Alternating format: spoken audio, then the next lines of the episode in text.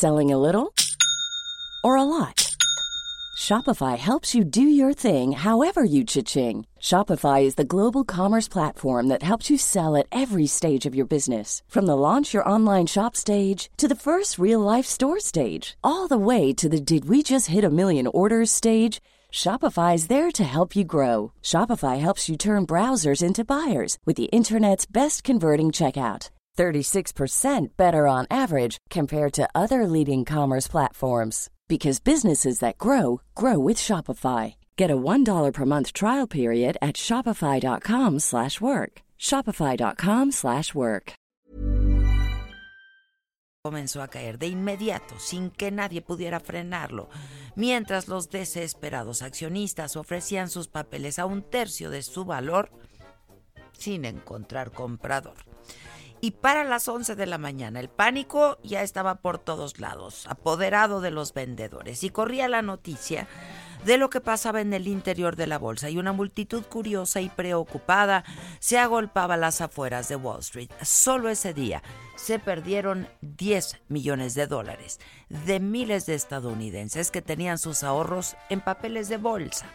No fue una oleada, fue un huracán, dijeron los expertos. El sistema bancario norteamericano había colapsado y ante la imposibilidad de devolver a cada quien su dinero, cerró sus puertas a los miles de abatidos ciudadanos que corrían incrédulos y enojados por las calles de Nueva York golpeando furiosos las puertas de los bancos.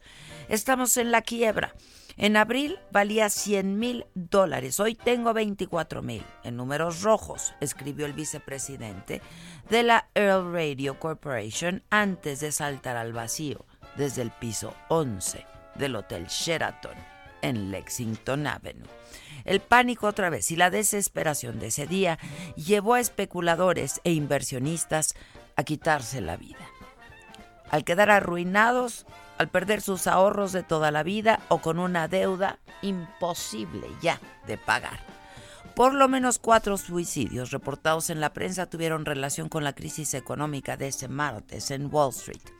Los presidentes de County Trust Company y Rochester Gas and Electric se suicidaron, uno con arma de fuego, el otro con gas. Así fue el crack de la bolsa, que generó un periodo de contracción económica mundial que duró hasta 1933, cuando Roosevelt, en su toma de posesión, trató de tranquilizar y unir a un país en crisis y en depresión. Nuestra tarea principal es poner a las personas a trabajar. Este no es un problema sin solución si lo enfrentamos sabia y valientemente, dijo. Y Roosevelt hizo lo que no había podido hacer Hoover durante cuatro años, devolver esperanza y reactivar a toda una nación. No fue una solución inmediata, pero ahí comenzó el principio del fin de la Gran Depresión.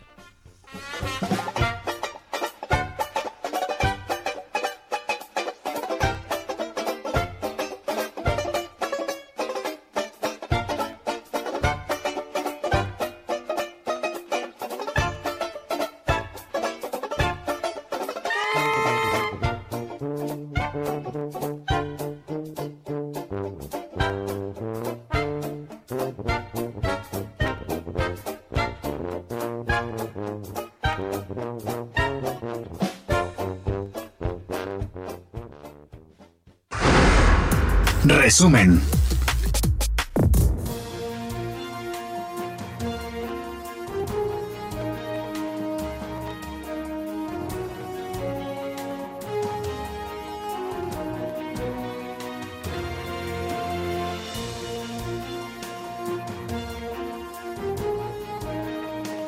Hola, ¿qué tal? Muy buenos días. Los saludo con muchísimo gusto y que es martes.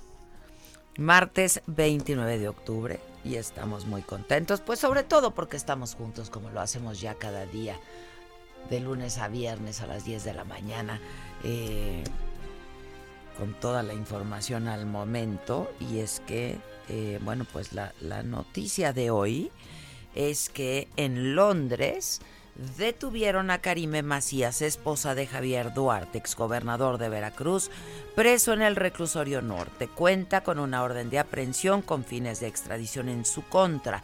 Desde el 2017, Karime Macías vivía en Inglaterra junto a sus tres hijos.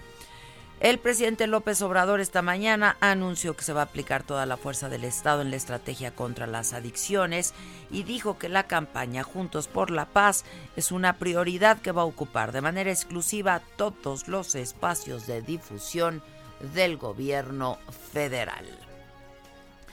El subsecretario de Seguridad Ricardo Verdeja advirtió del uso de fentanilo una droga 100 veces más tóxica que la morfina. Su consumo es letal y en México vemos señales preocupantes de su uso, dijo.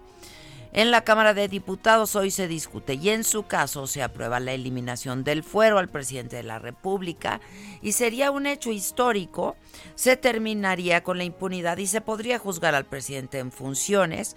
Ojalá se apruebe, fue lo que dijo hoy el presidente López Obrador en su conferencia mañanera. Transportistas de carga protestan en la Cámara de Diputados, piden bajar el precio de los combustibles, quitar el pago de peaje y seguridad en carreteras. Los choferes cerraron algunos carriles de las autopistas México-Querétaro y la de Cuernavaca. El presidente López Obrador reconoció su derecho a expresarse, pero sin afectar a terceros. Los inconformes van a ser recibidos a partir de hoy mismo, según lo dijo el presidente hoy en la mañana en gobernación para escuchar sus planteamientos y buscar soluciones. Eh, esto eh, lo dijo, dijo, las puertas estarán abiertas a partir de hoy para todos ustedes con la secretaria de gobernación. En información internacional, por los incendios en California desalojan a miles de habitantes de zonas residenciales. Bueno, de hecho ahorita que estuve el fin de semana en Tijuana, es un problema terrible lo de los incendios. Se debe a los vientos y a las altas temperaturas. Extendieron las llamas hasta las cercanías eh, del Museo del Getty Center donde el fuego acabó con 10 residencias de lujo. Entre los desalojados están la actriz Kate del Castillo, Arnold Schwarzenegger, Christine Davis y LeBron James. Y bueno, le decía que hace unos minutos se dio a conocer sobre la detención en Londres de Karime Macías, esposa de Javier Duarte, exgobernador de Veracruz. Y tengo en la línea telefónica a Diana Martínez. Diana, ¿cómo estás? Buenos días. Muy bien, Adela, buenos días. Pues aquí con esta información de última hora, porque ya Karime Macías Tubilla, esposa del exgobernador de Veracruz, Javier Duarte de Ochoa, fue detenida en Reino Unido eh, ella fue capturada por autoridades de ese país y será presentada ante autoridades judiciales para que se tramite su proceso de extradición a México. Ella vivía con sus hijos en, Reino Unido y en, abril pasado hay que recordar también que un juez federal libró una orden de aprehensión en contra de Mónica Macías Zubilla, que es cuñada de, del exgobernador y hermana de, de Karine. Ya, ella será quien, quien se queda con los niños por lo pronto. Eh, no lo sabemos, pero por lo menos las dos tienen una orden de, aprehensión. Hay que recordar que a Karime Macías Tubilla se le señala por el desvío de 112 millones de pesos cuando estaba al frente del DIF en, Veracruz. Eh, después ella trató de litigar todo este tema de la, de la extradición y recibió pues algunos eh, algunas negativas de suspensiones provisionales y, y definitivas por parte de, jueces. Eh, y bueno, pues ahorita ya veremos qué, qué va a pasar con el trámite de extradición. Ya, ahora, ¿sí se trata de una detención? Sí, sí, sí, sí, ella es, es detenida eh, porque se le señala, hay que recordar que desde mayo pasado la Interpol había emitido una ficha roja para localizarla. Esto porque había una orden de aprehensión emitida en su contra por daño patrimonial por este, estos 12, 112 millones de pesos en perjuicio del Estado de Veracruz. Ahora, eh, porque tenemos entendido de que eh, se trata de un malentendido y que ella se presenta de manera voluntaria ante las autoridades de Londres.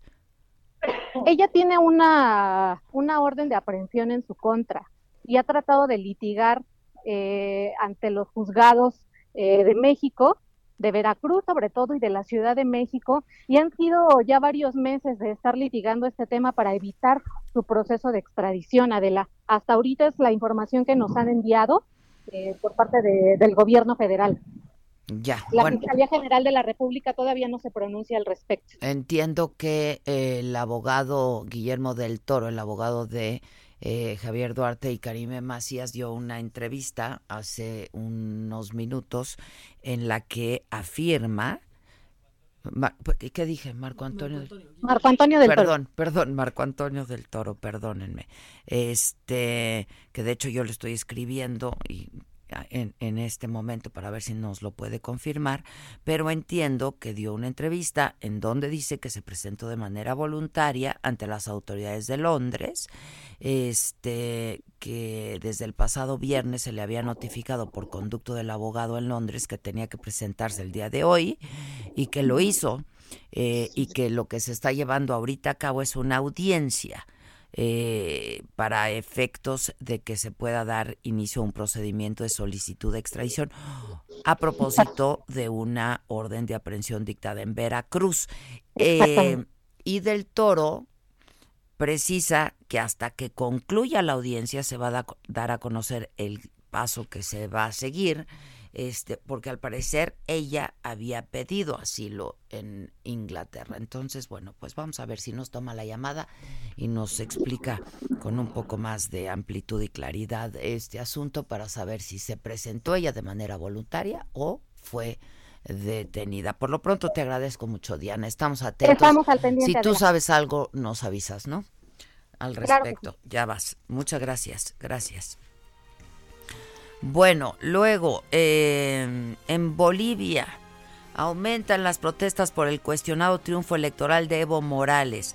La oposición anunció que hoy cercará la Casa de Gobierno y habrá marchas en La Paz, Cochabamba y Santa Cruz.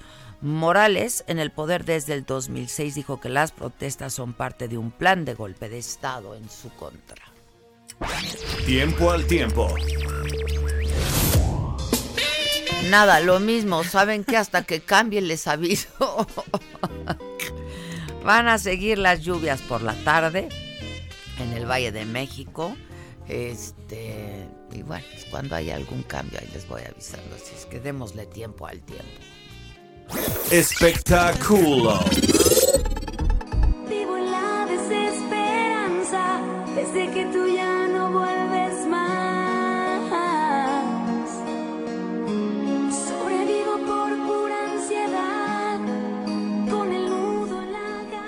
Este, pues es que, ¿qué creen que Anaí anuncia que espera su segundo hijo con Manuel Velasco, el exgobernador de Chiapas? Este, puso una foto de ella en sus redes sociales. Este, pues es que tiene muchos fans. De volada tuvo miles de likes y así tiene muchos fans Anaí. Ay, qué raro. Y también les cuento porque me acaba de mandar un mensaje eh, Jaime Camil, este, que ahora yo voy a subir a mis redes sociales también, porque hoy lanza su canal de YouTube. Este y pues es mi cuate, el Jaime Camil. Me da muchísimo gusto porque la verdad la está haciendo este big time, ¿no? La está haciendo en grande ahí en Los Ángeles. Le ha ido bien. Pregúntale de Zlatan. Le voy a preguntar. le voy a preguntar. Este. Y bueno, pues este. Ahí está el canal de YouTube de Jaime Camil. Súbanlo porque yo ya vi. Este. Yo ya vi su primer. Su primer corto. Que es este y está muy chistoso.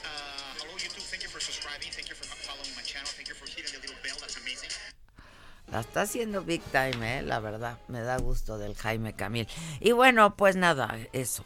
Hay en espectáculo. Deportes.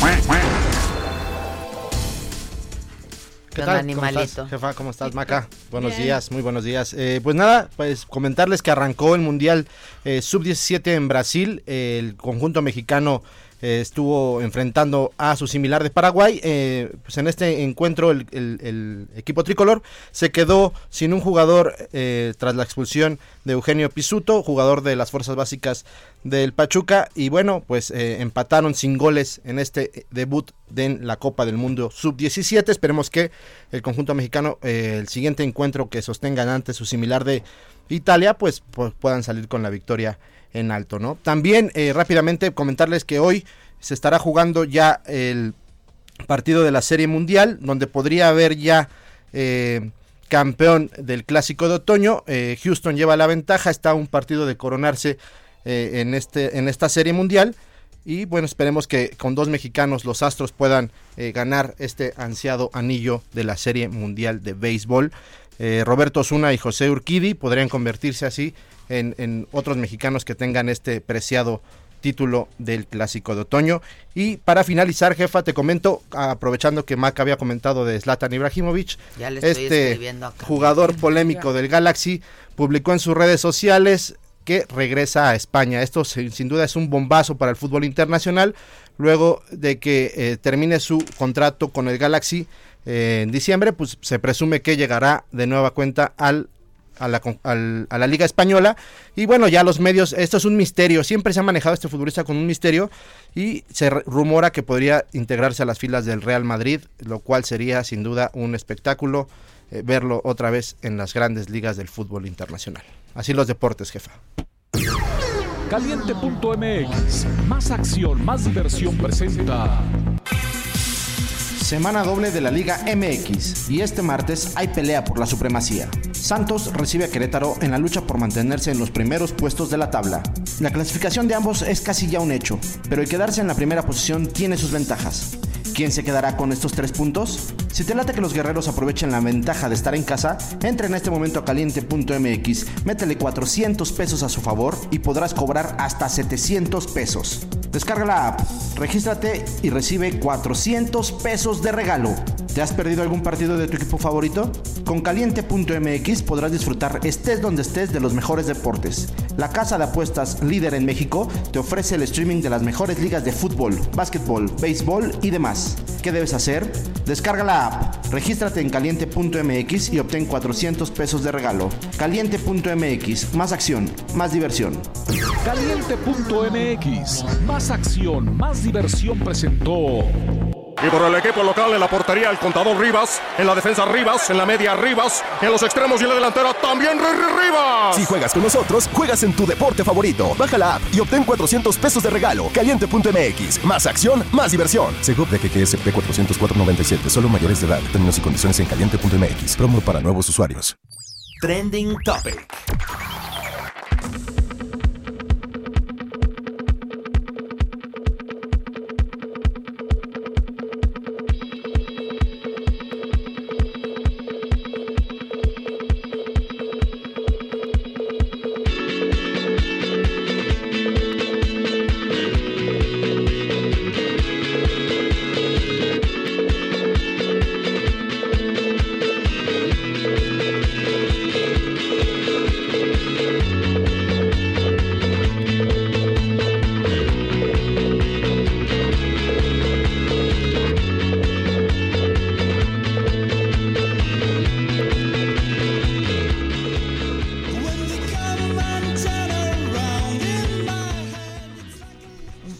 Déjenme decirles de qué se está hablando hoy en esta red social que es el Twitter. Estoy leyendo un super libro que A ver, les voy a platicar. Este es el. Eh, se llama Humillación en las redes. Ufales. Está súper interesante. Es de un cuate John Bronson. Este, que es. eh, ve, aquí está. Dice: Un viaje a través del mundo del escarnio público. Y cuenta de algunas investigaciones que él este, estuvo haciendo. Él, pues, es presentador de televisión, es escritor también, eh, británico. Este, y bueno, pues hasta que se dio a la tarea, este, de ponerse a recoger así testimonios de personalidades, pues o sea, como los más grandes ejemplos de cómo acaban con tu vida y tu carrera, ¿no? Este, cómo pueden acabar con tu vida y tu carrera las redes sociales, está súper interesante. Este, pero bueno, eh, y habla mucho del Twitter, porque Uy, porque ahí es donde. porque él, pero él coincide conmigo en que el Twitter al principio era otra cosa completamente distinta, ¿no? Eh, entonces está, está, yo, está muy interesante porque yo justamente durante muchos, muchos años, que será tres o cuatro años, pues ya no, de, de haber sido una super fan del Twitter y usuaria y todo el tiempo y consumidora del Twitter, yo creo que 24/7 dej- lo dejé un buen rato, ¿sabes? Hasta que lo he ido retomando. Este, pero está súper súper interesante este libro. Bueno, ¿de qué está hablando hoy la gente en Twitter? Eh, hay hashtag transportistas porque van a hacer un paro nacional hoy y entonces esperan afectaciones en las principales carreteras. La de Querétaro ya tiene problemas. A ver si tenemos enlaces con reporteros viales aquí del Heraldo.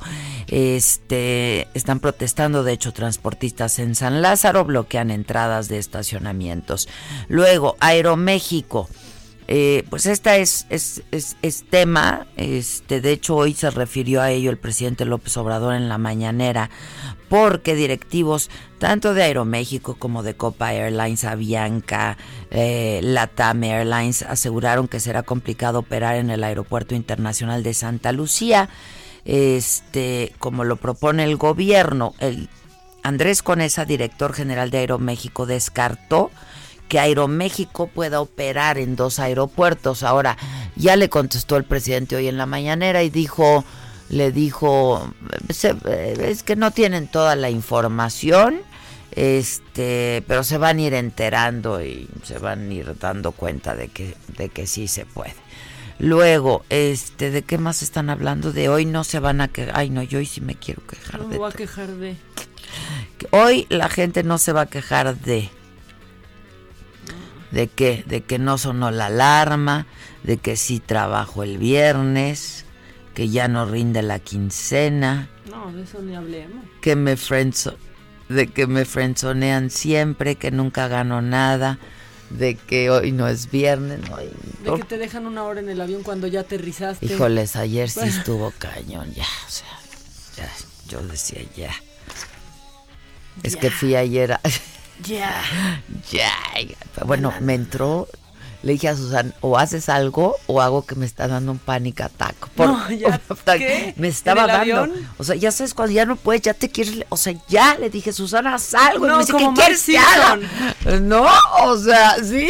Que le da una vez un Ya no podía, o sea, ya no podía, además no comí en todo el día. Ay, ya, por primero me dices que hable de cosas, luego que me vaya a un corte. Ya que te abre su O sea, corazón, ya. corte. Eh, Exacto, estoy abriendo mi corazón. O sea, solo se iba a ver a Adela desde afuera Es por que las mira, ventanitas correr de un lado al otro del avión. Yo iba a tener un, un ataque de pánico, se los estoy prometiendo. O sea, no aguantaba, me estaba dando claustrofobia estar ahí metida. Este, ya no podía más. Estaba cansada. Es que salí de radio, ¿no? Ujú. Me- ya me, me mandó un mensaje de audio Jaime Camilo. Ay, ahorita hay que escuchar. a ver Lo qué- escucho off the record y luego les. Sí, ¿no?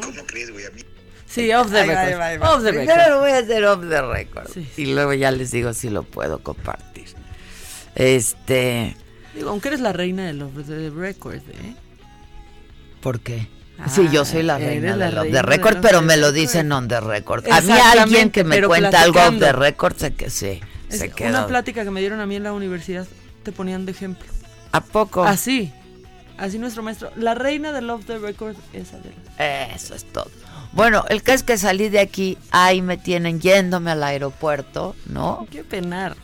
¿Eh? Qué penar es ese. Qué penar. Ahí voy al aeropuerto y me dicen que se atrasó el vuelo, ¿no? Entonces, de entrada se atrasa el vuelo y yo iba a Hermosillo solamente a, perdón, a promocionar nuestra próxima Mi función, mi obra de las chingonas, de los mandamientos de una mujer chingona. Entonces tuvimos que atrasar la conferencia de prensa porque el avión. Luego dicen que ya, y entonces ahí estamos paraditos en fila hasta las 3 de la tarde. O sea, 3 de la tarde, salí de aquí a las 12 para irme al aeropuerto. Eran la- las 3 de la tarde y entonces me acerqué a la señorita del, del Aeroméxico y le dije, mire señorita, en buenísima onda, nada más dígame, ya vamos a despegar porque yo nada más voy a una conferencia de prensa y si no llego, pues ya mejor no voy. La Entonces no me haga ir y ya tenerme que regresar. No, sí, sí, ya, ya, ya vamos a abordar. Bueno, efectivamente abordamos. Luego llegué allá.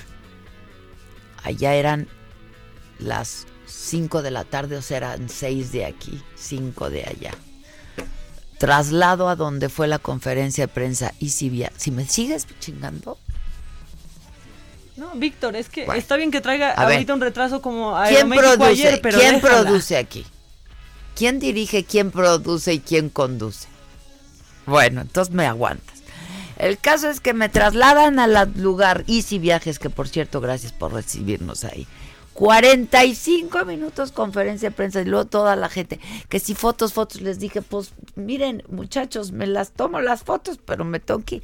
Salgo de ahí corriendo, aeropuerto, toma el avión de regreso y luego que te dejen una hora aquí trepado No, no, eso es. Estuviste en tránsito todo el día. sin comer. Digo, no que me afecte lo de la comida, pero ya como a las 12 de la noche sí ya tenía un poco de hambre, la neta, ¿no? Ah, pero muy amables en Aeroméxico, ya ves que te sirven cacahuatitos. Y entonces Sí. le dije, ¿no tiene más cacahuatitos? Y entonces el hombre de ahí súper lindo me trajo una bolsa. Unos así cacahuatones. De pues, sí. cacahuatones. Voy a una pausa, regresamos, no se vayan. Heraldo Radio. Continuamos con el estilo único y más incluyente, irónico, irreverente y abrasivo en Me lo dijo Adela por Heraldo Radio. La entrevista.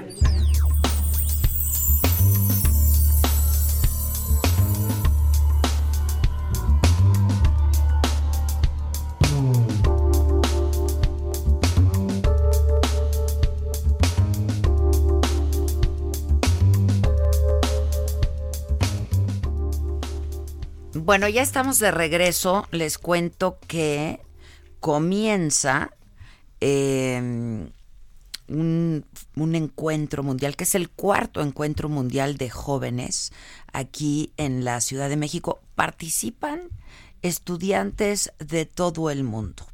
Eh, pero para que nos hablen mal de, más de esto, este, porque pues es algo muy interesante, ya es el cuarto encuentro. Yo tengo en la línea telefónica a José María del Corral, él es presidente mundial de Escolas Ocurrentes, y también tengo en la línea a Darío Wertheim, eh, no sé si pronuncio Darío bien tu apellido, pero ahora me corriges, presidente del Consejo de Administración de World ORT. Este, y los saludo a los dos con muchísimo gusto, José María y Darío. Bienvenidos a este espacio. Gracias.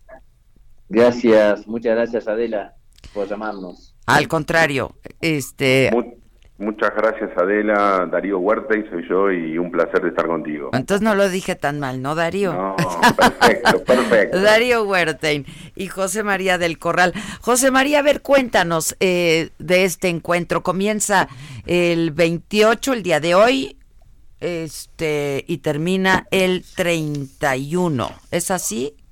Sí, eh, ya comenzó- Comenzó ayer. Ayer ya tuvieron los chicos varias actividades. Tienes razón, sí, sí, sí.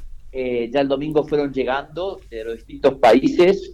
Eh, pensar que es una de las cosas muy, muy locas de este encuentro es que este es un encuentro no de mandatarios, eh, ni tampoco de empresarios, eh, es un encuentro de jóvenes que tienen entre 14 y 16 años. Son adolescentes y están llegando y han llegado a México desde Sudáfrica, de Mozambique, desde Israel, desde Estados Unidos, desde Haití, de Colombia, Paraguay, Panamá, Perú. Son veintipico de países jóvenes que se quieren conocer entre ellos para charlar y conversar de qué cosa les está pasando a ellos en sus propias vidas y en sus propios países. Que además es una edad en la que los jóvenes son muy vulnerables, ¿no? Justamente la adolescencia, pues. Tal cual, te podrá contar Darío cómo, qué qué experiencia vivimos nosotros cuando se hizo el encuentro anterior eh, el año pasado en Argentina, qué, qué nos pasó con esos adolescentes tan sensibles como decís vos y a su vez tan frontales, ¿no? Tan francos, tan sinceros.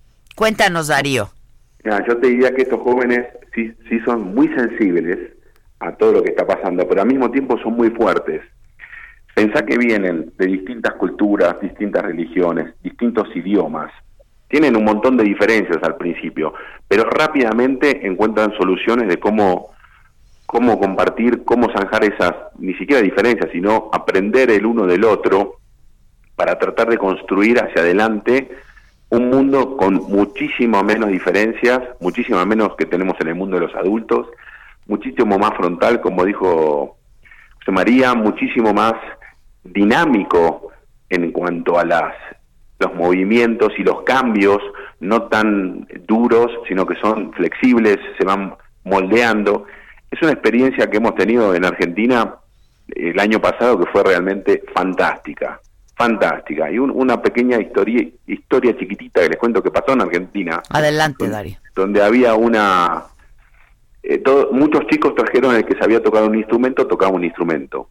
Entonces primero vino un, eh, un, como un director de orquesta donde cada uno le dio a cada uno, eran un montón de chicos y cantaban y tocaban instrumentos, le dijo un ritmo especial.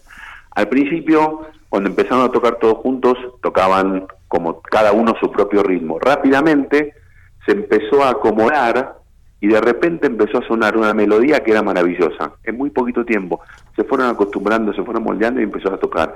Y esto es lo que pasa en la realidad, esto es lo que pasa en el día a día es realmente una de las experiencias más hermosas, terriblemente incentivadoras para los más adultos, de que sí se pueden hacer las cosas muy diferentes, de que tenemos que ser abiertos a otras visiones, a otras ideas y frontales con los chicos y dejarlos que vayan construyendo un futuro distinto por allá que construimos nosotros. Y es que los tiempos son otros, ¿no? Y es una generación eh, completamente distinta, que viene con un, un, pensamiento completamente distinto, una estructura completamente distinta, ¿no?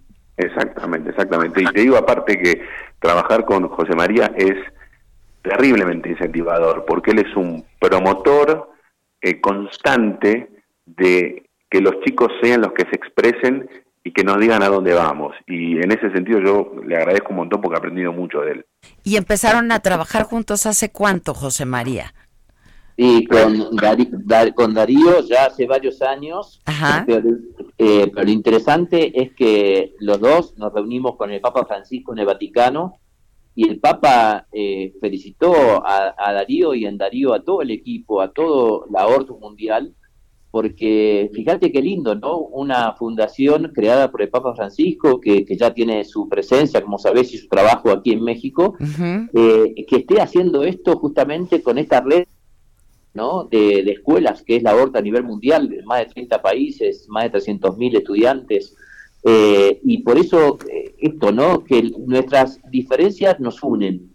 en un mundo donde parece que el ser diferente sos enemigo, que el ser diferente eh, por la religión, por, el idioma, por el color de la piel, te convierte en una amenaza.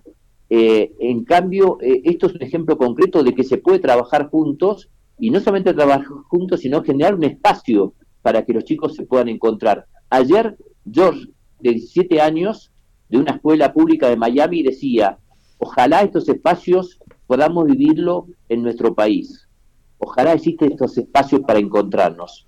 Y estos testimonios lo vas a escuchar en todos estos días. Hoy están yendo a las pirámides porque quieren conocer el corazón de México, la historia de México. Eh, y qué bueno, ¿no? Que chicos de países y realidades tan distintas, que un chico de Miami pueda sentarse con un chico de, de Haití, que un chico de Mozambique se pueda encontrar con un chico de Italia y puedan decir, a mí me pasa esto. ¿Y a vos? Y díganme una cosa, supongo que esto va mucho más allá de la religión y de la fe que cada uno de los jóvenes profese, ¿no? Sí, por supuesto. Sí. Adelante, José. No, no, eh, no solamente va más allá, sino que desde las propias identidades se encuentran. Porque fíjate que muchas veces uno cree que para poder estar sentados en la mesa no hay que hablar de política ni de fútbol ni religión. a, mí me enseñaron, a mí me enseñaron eso cuando yo era adolescente en mi casa. Me dijeron, para no tener problemas, no hablemos en la mesa ni de fútbol, ni de política, ni de religión. Escuelas comenzó con Jorge Bergoglio hace 20 años hablando de fútbol, de política y de religión. Fíjate nada más. y usted... déjame, y déjame con, decirte una, un agrego, una cosa a lo que dijo José María, que es la siguiente, que independientemente de las diferentes religiones, esto de poder compartir no atenta contra las creencias de cada uno, al revés, se enriquece por las creencias de los otros que se complementan a las de cada uno. Y eso, eso permite fortalecer la identidad, ni si, no conspira contra eso, sino que la fortalece y te permite a través de tener una identidad bien clara poder comunicarte y interrelacionarte con todo entendiendo a todos el resto, a todas las diferencias. Pues me parece increíble. ¿Qué más va a pasar durante estos eh, durante estos días? Este, hoy me decían que están los jóvenes en, en, las pirámides de Teotihuacán. ¿Qué más va a pasar? Y si alguien está interesado, este, pues cómo puede ponerse en contacto y saber lo que está pasando y además para próximas ediciones de este encuentro, ¿no? Bueno, eh, mañana también eh, el presidente del país eh, los invitó a, su casa, a, la Casa de México, a justamente eh, con tanta historia de la que estamos hablando, al Palacio. A Palacio Nacional.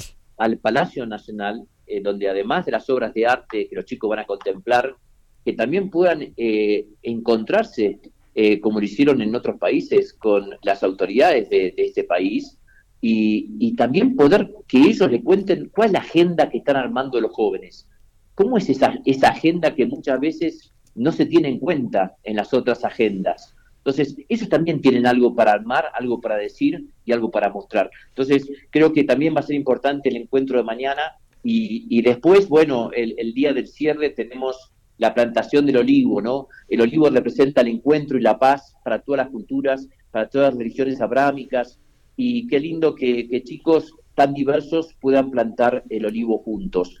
Eh, creo además que va a haber una gran sorpresa en el momento de plantar el olivo, pero bueno, eh, eso lo va a, en todo caso lo va a decir después Adela cuál es la sorpresa. Muy bien, pues me encanta, me encanta la idea. Les agradezco muchísimo, este, pues que, que den a conocer esto que está pasando aquí en nuestro país. Jóvenes entre 14 y 16 años que se reúnen en nuestra ciudad, en la Ciudad de México, desde ayer y hasta el 31 de octubre. Entiendo que son más de 200 jóvenes, ¿no? Correcto, sí, 250 chicos. 250. 250 de distintas partes del mundo, este, pues para hablar de esto que les preocupa, que les inquieta y que les interesa sobre todo, ¿no? Que además esta reunión con el presidente supongo que va a ser muy interesante porque pues el presidente tiene un programa, este, y además siempre se ha interesado mucho por los jóvenes, que tiene que ver con los jóvenes construyendo el futuro y lo que le tengan que decir, pues me parece que será muy interesante siempre, ¿no? Y a ver si a ver si nos conocemos personalmente pronto. Sí, mucho gusto y muchísimas gracias a todo México. Al contrario, José María del Corral y Darío Bertein, muchísimas gracias y que pasen una buena estancia aquí en la Ciudad de México y en nuestro país. Muchas gracias y hasta siempre. Gracias a usted. Gracias, muchas gracias. Este son las 10 con 43 minutos. Eh, que yo creo que han de ser bien cercanos al Papa, ¿no? Por lo menos José María del Corral ha de ser muy cercano al Papa. Suena que sí, ¿no? Pues son, y son, paisanos. Son paisanos, ¿no? Este, sí. Este, ¿qué nos traes hoy? Uy, que no. ¿Qué no te traigo hoy? O sea, este te mandé un par de el cosas macabrón. ayer. No, no, no. Para el macabrón te mandé un par de cosas. Es que uno, el que me mandaste por Twitter está más allá de macabrón. Está fuertísimo, pero Está muy fuerte. Hay Pero luego te mandamos otro por. Instagram. Sí. Que, que tú dijiste que no era así. Que, que no. Es que ya lo habían desmentido, lo habían desmentido hace un año, el edil, como dice en, en internet, pero pues ya salieron fotos. Y por eso es que todo el mundo Pues lo está retomando. ahí, y entonces yo dije, no, pues como que no es cierto. Entonces te lo mandé de bolón ping-pong porque Sí. dije, esto sí está muy macabrón. Oye, pero es que está ma- macabrón, está como de la dimensión desconocida, está retorcido, ¿no? Es un camino retorcido de la vida. Sí, está cañón. ¿O no? Está cañón. Bueno, hablamos Pero de vamos esto, al vamos con el chiquito chiquito. primero, ¿no? Y luego vamos a una pausa, ¿o qué? cómo ponerle al chiquito. Es que quiero ir al baño. Bueno, vámonos rápido. Rápido, ¿quieres, ¿quieres el chiquito rápido o lento? Como tú quieres, deja ver a ver qué traes, porque luego me sales con cada cosa. Mira, hoy, si su chiquito nace hoy, pues por favor no le ponga Dodón. San Dodón. ¿Cómo? Dodón. No, ¿Cómo estás, Do- Dodón? Dodón. ¿Qué onda, Sí, Dodón? no. Eh, San Feliciano, Feliciano, pues sí, ¿no? José Feliciano. Sí, Feliciano, sí. ¿Qué otro Feliciano? No sé. Andas bien Feliciana, ya te vi. ¿Yo? No, pero bueno, pues Ah, es un decir. No, ¿no? yo nunca ando Feliciana. No, luego sí, lo que pasa es que lo, lo no disimulas bien. Esto- Pero sí te pones Feliciana. Y eh, San Honorato también. Honorato sí hay, ¿no? Honoratos, yo conozco bastantes. Narcisos conozco Honorato de muchísimos. Balzac, Exactamente. claro. Y narcisos conozco muchísimos. Muchísimos. ¿no? Esos es que- de un narcisismo. Esos que se ahogan por alcanzarse a sí mismos en Yo el tengo un ¿no? cuadro de un gran pintor mexicano que le compré hace muchísimos años. Empezaba un chavito, Roberto Cortázar, que más es guapísimo. Este, Dicho sea de paso. dicho sea de paso, no, es que viene a cuento que sea tan guapo porque hizo un cuadro y fue el que uno de los que yo le, le compré, adquirí hace 30 años, hace muchísimo, que se llama Narciso enamorado. Mm. Y entonces es un hombre viéndose, ¿no? En el reflejo. En el reflejo del agua. Y yo siempre le decía que ese eres tú. Por eso te digo que sí vale a cuento. Viene a propósito el que es. comentario de lo guapo, porque le digo, tú, así eres tú. Este, te mando saludos, Robertito. Ok, Pero sí, que yo no también conozco a muchos narcisos. Muchos que ahí se van, se ahogan tratando de alcanzarse. Eh, Hombres, mujeres y lo que ¿Quién sea. es esa hermosura? Y ahí váyanse. Yo sé. Óguense, dirían. Óguense. Bueno, también está Teodario. Teodario, es que no Teo. En serio. No, Teodario. Nel. Y San Zenobio. Zenobio, yo sí, Sí, conozco, ¿no? Zenobio, el una Inge rola. Zenobio. El Inge Zenobio, ¿lo conoces? El Inge, Inge Zenobio Televisa. Moriel. Claro, sí, Zenobio claro, Muriel. ya. Y ahí Ya. hasta una rola de Zenobio. De Zenobio. Claro. Es, ese novio, ese novio tuyo. Entonces, Ese novio. Bueno, ahí está. Pero si quieres, vámonos con el Never, porque fíjate que es muy bonito el Never de, de hoy. Porque en 1942, un 29 de octubre, nació un pintor que nos regaló horas de televisión. Nos regaló frases, pues no sé si profundas o huecas, pero que sonaban bonito. Y sobre todo nos enseñó Adela que puedes dibujar a un árbol feliz. Bob Ross. everyone needs a friend. Bob Ross, la verdad es que sí marcó toda una generación. Sí, ¿eh? Todos queríamos claro. ver a, a Bob Ross. Y hay algunos datos que son tantito tristes de Bob Ross. Por ejemplo, sabes que él no era afro natural, pero cuando salió del ejército no tenía dinero para ir a la peluquería. Entonces, pues hacerse un permanente le salía Más más, barato barato, y entonces no se tenía que estar ahí trimeando el pelito. O sea, fue como un gasto de una vez y ya le quedó así su pelito a, Bob Ross. Pero si ustedes no se acuerdan de Bob Ross, si ya son no sé de qué generación, porque de verdad a mí me encantaba. Creo que salía en el canal 11 y entonces era como, papá, ponle ya por favor a Bob Ross. No, él nos enseñó que en la oscuridad siempre puede haber luz. Vamos a escuchar a Bob Ross tantito. En el programa anterior tuve a uno de mis pequeños amigos aquí, una ardillita, y como mencioné que había otras cuatro ardillas en el estudio, mucha gente ha escrito diciendo que las quieren ver. Le pedí a un amigo que viniera, él es Dana Jester, uno de nuestros instructores que viaja por todo el país enseñando a la gente el placer de pintar. ¿Qué es lo que tienes allí, Dana? No sé, tus criaturas son un poco salvajes, Bob. Sí, vean. Te apuesto a que tienen hambre. Sí. Bueno, es hora de que coman algo. Miren esto, ¿no son unas diablillas preciosas? Estoy seguro de que están muy emocionadas. Bueno, es que es un gran evento para ellas el estar enfrente de las cámaras. Están un poco nerviosas, pero todavía tienen hambre y quieren comer. Aquí lo tienen, así. ¿Qué les parecen? Miren Pues así, así, la verdad es que era una, era una joya porque aparte el doblaje, o sea, su voz estaba tan fuerte y el doblaje como mucho más bajito que a veces ni siquiera entendías nada, pero amabas como ¿no? Pues, la narración. La narración y cómo claro, filosofaba. Murió joven, murió a los 52 años, en el 95, y fue como un mito, como que nunca nadie supo, ah, ya se murió, ah, ¿por qué no ha salido? Pero en Japón, Adela, era una... Lo máximo. ¿Cómo? Colapsó un día las llegadas del aeropuerto en Tokio. Porque llegó Bob Ross. Qué Estaban ahí todos corriendo. Pero bueno, en un día como hoy nació Bob Ross y lo recordamos. Yo hasta traigo mi playera de Ya Bob vi, Ross, ya vi. Con ardillitas felices. Y su afro, que ahora sé que es falso. Es El falso. que ya es que, falso. ya que vamos a creer en el mundo. Sí, el afro Sí. de Bob Ross es falso. Exacto. Qué barbaridad. No, y alcanzamos un macabrón chiquito antes del corte, ¿o qué? O, o hasta todo. Ah, ahí está. Ve, ¿Viste qué coordinados estamos? Exacto. Vamos a un corte y volvemos con lo macabrón, ¿no? Va. Heraldo Radio.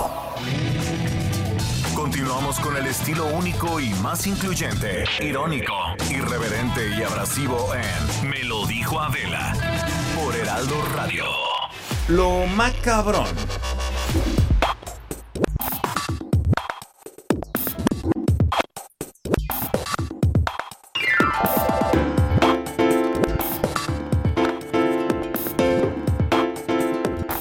Vamos de regreso. Es que hablé con Guillermo. No, no, no. Con ese sí queremos hablar Con Marco siempre. Antonio del Toro, disculpen, disculpen, con Marco Antonio del Toro, el abogado de Karime eh, Macías, y le eh, pedí que me, que pues me aclarara cómo está la cosa de que si había sido detenida o se había presentado de manera voluntaria, y este me dijo que se presentó de manera voluntaria efectivamente porque había una audiencia.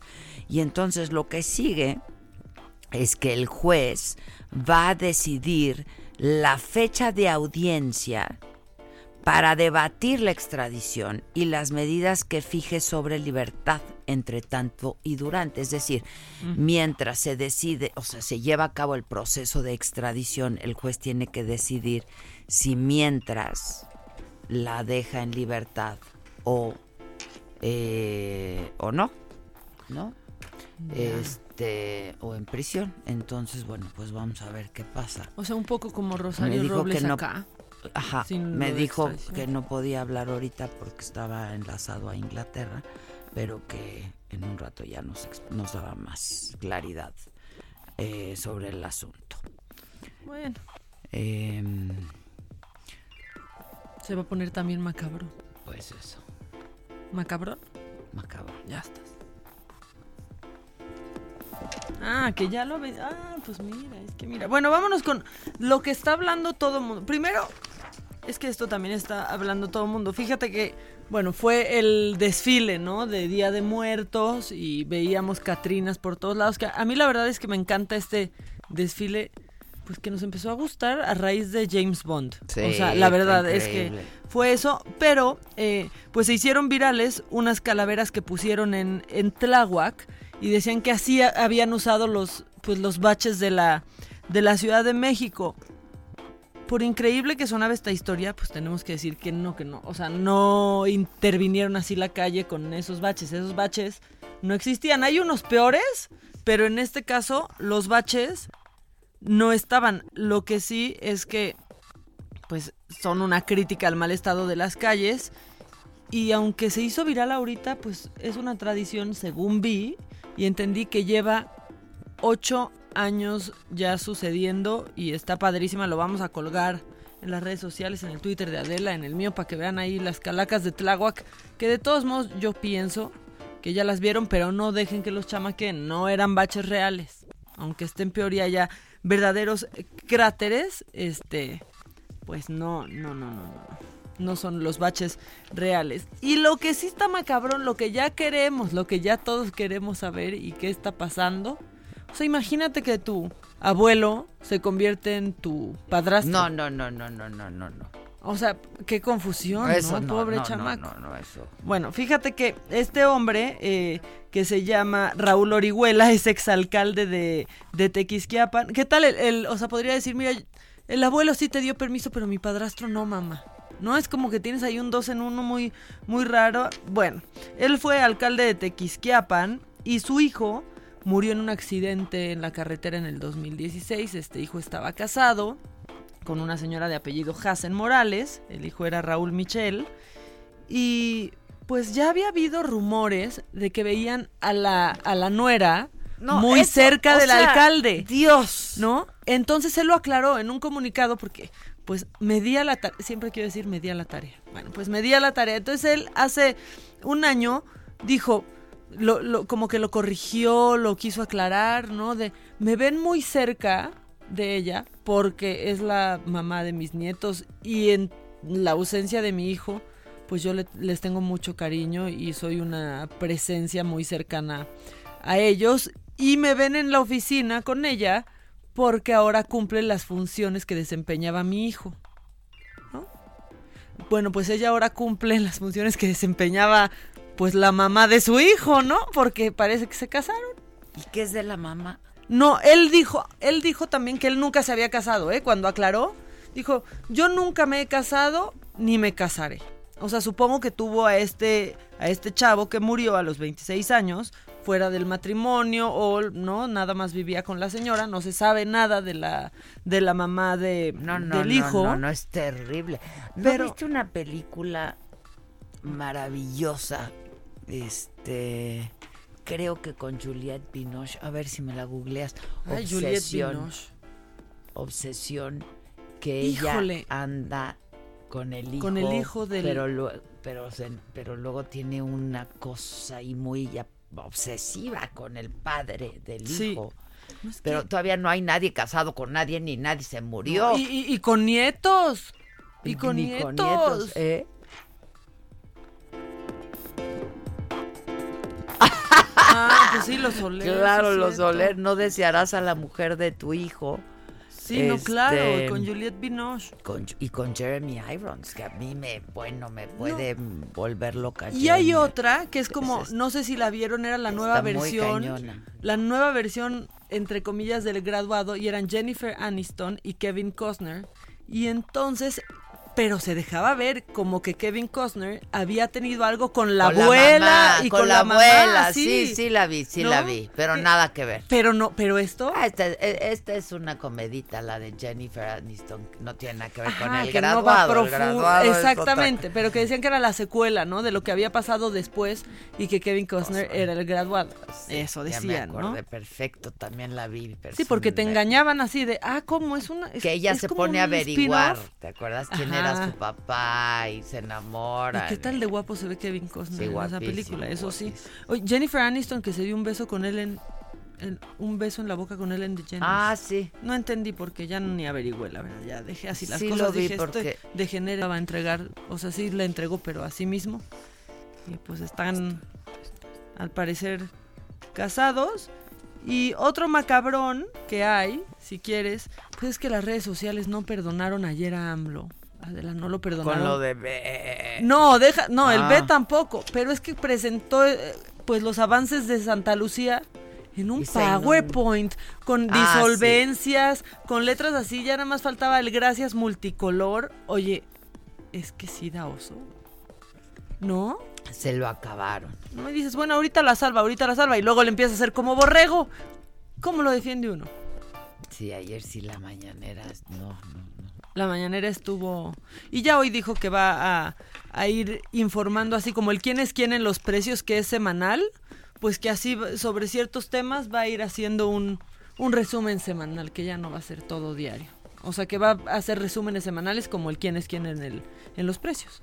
Que igual eso está bien, porque tam- de pronto O ya sea, la ya no va a haber información por to- mañaneras No, sí, sí, sí. Va Ah, a haber mañaneras, pero sobre ciertos temas va a ser resumen semanal Ay, como el quién bueno, es quién es de que las es muy repetitivo, es muy repetitivo, la verdad. Y luego ve. Ahí tienes el B del Y presidente. luego hoy dijo, no, me, me andan cucando. Ay, el ¿No lo cucar yo no lo escuchaba desde, desde, hace, años, Sí. el cucar. Me andan cucando, me andan, cucando. Sí, claro, tu abuelita lo usaba. No me estés cucando. pa- Mira, ahí está el borreguito. Ya no hay borregos. ¿A dónde van? Me. ¿Por quién votar? Ya no hay eso. Un aplauso por la politización que hay en nuestro pueblo. Oye, y Susana ayer me decía, pero es un meme, ¿no, jefa? Él decía, no, Pues yo lo vi en la mañanera. Me dice, ¿cómo crees, jefa? No, es un meme que le hicieron. Le dije, no, No. él le hizo así.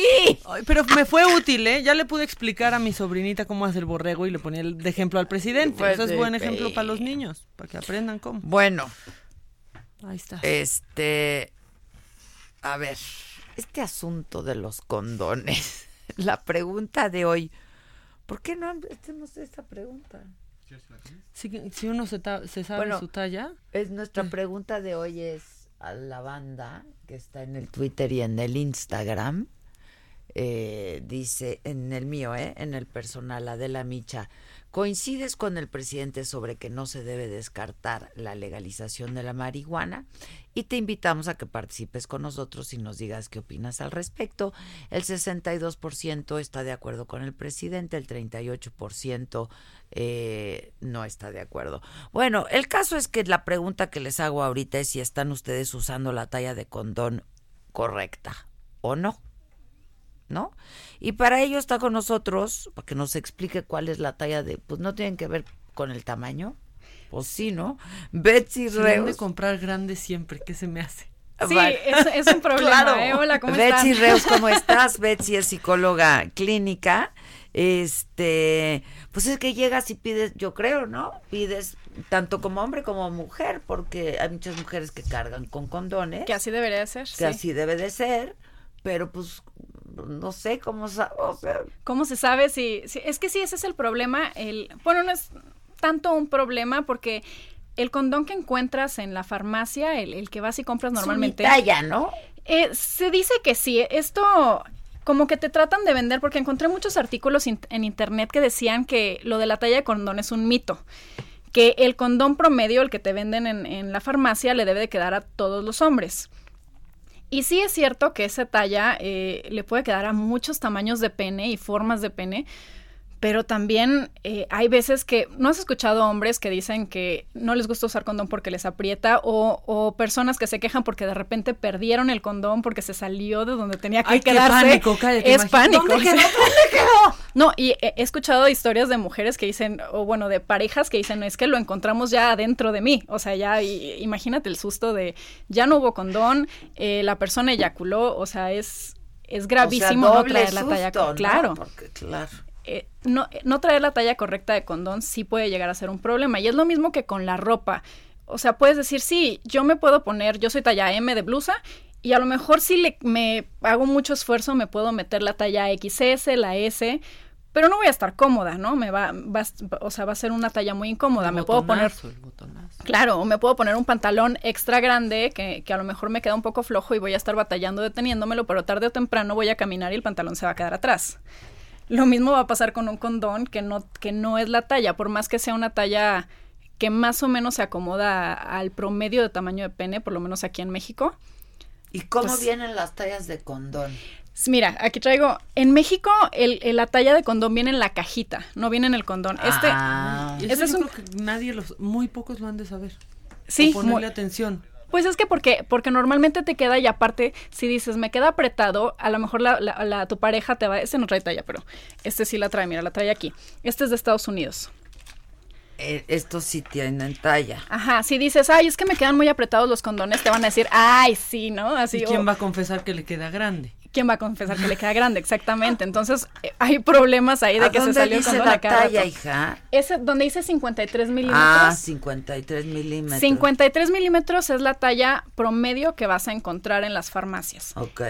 Y aquí en México, eh, según yo, es raro encontrar dentro de una farmacia eh, condones XL, porque es como la talla de ropa. Hay condones desde XXS hasta XXL. La que te venden en una farmacia es la talla La mediana. promedio. La mediana, ajá. O sea, tienes que ir a un Big and Tall para encontrar Oye, XL. Pero y, en- y además no viene en la bolsita, sino que viene en la caja. La En, en los de México vienen en la caja y es lo mismo, dice 53 eh, milímetros, algunos dicen más, menos 2 o más, menos 3. Ok. También el, el tema de largo, esto es la circunferencia. La circunferencia suele ser el problema porque pues eso, si te queda muy grande, pues se te va a salir, si te queda muy apretado, Te va a se te va a bajar la erección, se puede romper el condón eh, o va a ser muy incómodo, ¿no? Eh, cualquiera Pero ¿y el largo? El largo también puede afectar, es menos probable Pero porque es menos porque vienen, vienen largos. vienen largos. sí, Como se desenrollan, entonces lo puedes desenrollar hasta, Claro. hasta donde tu pene sea necesario. Tiene que llegar hasta la base, el condón. Pero sí hay penes, porque lo promedio son de 18 centímetros de largo. Eso es lo que te venden en una farmacia. Entonces hay penes que son un poco más largos que eso. Y pues no se va a desenrollar hasta la base del pene, hasta el pubis. Ya. y eso puede ser, o sea, sigues teniendo riesgo de alguna infección de transmisión sexual. Anda. O sea, tiene que tapar todo. Entonces, Tiene que tapar todo, exacto. Es importante el asunto del tamaño. Es importante. Y cómo se mide, ¿no? O sea, cómo sé qué talla soy yo. ¿Y cómo se mide? Bueno, primero- ¿No hay aritos como, como para los anillos? Fíjate que sí hay algo similar, ¿eh? Pues sí, ya ves que te traen miles de aritos para Y a ver, en probar. cualquiera, En como de. Cuatro, cinco, sí. Se mide principalmente Ahora, con sinceridad. Puede pasar, a mí me ha pasado que te metes el arito y luego no te sale, güey. Entonces te quedaba chico, pues, ¿no? Pues eh, en, en el caso de el medirse el pene, es mejor con una con un listón o con una cinta como estas, que es las Cinta como métrica. esta cinta Ajá. métrica, pero la, la suavecita, o sea, no te vayas Sí, a no la- no la de metal, por favor, ¿eh? que si no tienes más que una regla en tu casa o una cinta de esas, lo que puedes hacer es con un listón, con la cinta de tu tenis, lo que sea, Y luego ya lo pones en la le regla, marcas y luego lo pones en la regla, ¿no? Pero en promedio lo que, lo que son estos condones de 53 milímetros son 11.5 centímetros. Ese es el promedio de, de grosor del pene. Pero yo sé de una persona, por ejemplo, que tiene 17 centímetros de grosor. Te O la sea, platicaron. O sabes, sabes de una persona. Conozco la persona, conozco la persona que me, que me dijo que, o sea, su pene mide 17 centímetros de grosor y el máximo que hay, o sea, un XXL. A ver, ¿me puedes enseñar 17? Sí, 17. Ah, No, ve, es, Es que aquí traigo la cinta, entonces. es una es muñeca 17. promedio. Ah, es grande. Es una muñeca. Eso es 17 centímetros. Y entonces... Pero la cosa ¿Eso es no que es una condición? La anchura normal más o menos es de 14 a 15 centímetros. Ese es como el XXL. Entonces, ¿qué pasa con esta persona de 17 centímetros? Igual le va a seguir quedando apretado un, 10 un, un XXL. Hay páginas en internet que cuando, como, pues, no si nada más es una persona en quién sabe cuántos miles de millones que tiene un pene de 17 centímetros de grosor, entonces, pues no, las fábricas no van a hacer pene- eh, penes, no van a hacer Condones. condones de su tamaño. Entonces hay páginas que se especializan en hacer condones a tu medida. Ah, Entonces no te salvas de, de usar condón así que no, es que ya no hay No para hay, mí. No hay de mi. No, talla. sí, sí hay. Y bueno, como aquí en México también es difícil de encontrar de otras tallas, eh, siempre está la opción de pedir por internet. Yo, yo soy alérgica al látex, por ejemplo. Estos, estos de aquí son de poliuretano, son míos. Y esos los tengo que pedir por internet a Estados Unidos porque aquí en México no los venden. Entonces, yo que ya lo he vivido y que tengo que, yo siempre traigo en mi cartera y yo siempre los tengo que pedir por internet, sí se puede. O sea, no es tan complicado el estar pidiendo, no es como que, ah, ya se me acabó el mío, ya no tengo y pues tuve que... sí, no, complicado es no, que te no, lleguen a casa no. de tus papás, así ya te Ay, llegó tu pedido de Amazon, hija. Pero llegan en, llegan en paquetito, sí, En o sea, cajita, en en cajita, cajita, encerrada. sí. Ajá, llegan encerrados, no llegan, no llega, no te llega la cajita de la marca. Hay muchas mujeres, ¿no? Alérgicas al látex. Yo he escuchado mucho. Mujeres y hombres. Sí. Cada vez, cada vez he escuchado de más personas. Yo, yo era la única persona que, que sabía que era alérgica. Hay muchas personas que se dieron cuenta por, por los condones. Entonces, yo creo que su alergia es un poquito más simple que la que yo tengo. Yo me di cuenta cuando tenía cinco años porque los globos, los globos son de látex, lo- los Claro, guantes del doctor claro, son de claro. látex, o sea, hay muchísimas cosas que son de látex y a mí sí me, me causa un, o sea, yo me pongo toda hinchada como Hitch. Ya. Pero Oye, Betsy, y Sí. la cultura del condón femenino en este país. aquí lo traigo. Es también difícil de conseguir, ¿eh? Sí, ¿verdad? Es difícil de conseguir. Se supone que los condones, yo tenía entendido que los condones de mujer eran de poliuretano, pero estoy viendo que este que tengo es de látex. Ajá. Entonces creo que en México hasta, hasta el femenino sería de látex. Sí. Pero sí, no es tan común que los utilicen y también creo que tiene mucho que ver con que no es tan fácil de encontrar. O al revés, que porque no los piden tanto, pues mejor no los venden. No los venden. Sí. Pero que también es una solución. O Es- sea, son un poquito más grandes, un condón son femenino. mucho más grandes, sí. En el aro, pero aún así el aro en promedio está entre 8 y 13 centímetros, el, el- el- el anillo que, que queda por fuera. Entonces, igual, el pene de 17 centímetros, que bueno, es un caso bastante raro, Entra. no entra. Por el ¿Por aro. qué? ¿Cuánto es el de otro? 16 de entre 8 y 13 centímetros no, más no o menos. No entra. No entra. No, ese es un problemón. Ay, está impresionante. Ahora, ¿cómo, cómo medirse? ¿Quién es? ¿Quién es? ¿Sabe? Porque no es, claro. no es como, no es como que ya tengas el, los 17 centímetros que tiene que ver con los 53 milímetros que dice el condón, ¿no? O sea, ¿cómo se entiende eso? Hay una tablita, la pueden encontrar en internet o en todas, eh, o sea, en muchos lugares está. Hay una tablita que te convierte esos milímetros a esos milímetros condón, porque los del el condón no es como la circunferencia. La medida del condón es como la mitad de eso. Entonces, si tú tienes 13 centímetros, eh, 11 centímetros son 53 milímetros de aquí de condón. Hay que encontrar esa tablita en internet y también se puede imprimir 11 milímetros es 11 centímetros, 11 centímetros que serían se supone que es el promedio. el promedio de, ancho, de circunferencia. ¿Qué es esto? Es eso, exacto. De largo en promedio, un, un pene mide en promedio, ¿eh? Sí, pero sí, eso miden. Es que así, así, así nos decimos en la cabina El cuando chiquito. vamos al chiquito. Sí, eso está Porque digo, sí está chiquito, 11, ¿no? Pero ese es el promedio, ese es probablemente el tamaño. Sí se ve muy chiquito como en la cinta, yo también me di cuenta de eso, pero es el tamaño. Eso es en erección, porque sin erección más o menos Sí, baja a no, 9 claro, centímetros. claro, claro. Que si lo convertimos a milímetros, pues nada más le agregamos un cero, son este eh, 110, 100, Exacto, 100 exacto, no, pero 17 sí está cañón. No, 17 es una muñeca. Ve, a ver, tu muñeca cuánto mide. A ver. Vamos a ver. Pues sí, pero tu Edelmira luego viene a hablar del fist y no sé. No. Pero, Este, mi muñeca mide 16. ve. Tu muñeca menos. mide 16. Sí, bueno, al, al final este, la, la vagina es una, ca- es una cavidad virtual y se extiende bastante, entonces... ¿Qué dice la Estefanía? Que, dice Susan que 17 ya es un parto. Sí, ya es un parto. Es un reto, ¿no? O sea, está, está difícil. Sí, esta, esta persona que, que hablaba conmigo del tamaño de, o sea, de la circunferencia de su ¿Y pene, sí tenía, sí tenía un gran problema Pues porque sí, porque a las mujeres les se ha de asustaban. doler o les duele, ¿no? Digo, sí, se, sí, hay que lubricar. hay que- claro, sí, y siempre hay hay que lubricar, hay que estar bien lubricada al momento de, de introducir cualquier cosa porque si no puede irritar o puede doler. Y sobre todo estar relajada, pero si ves un pene de ese tamaño y te asustas.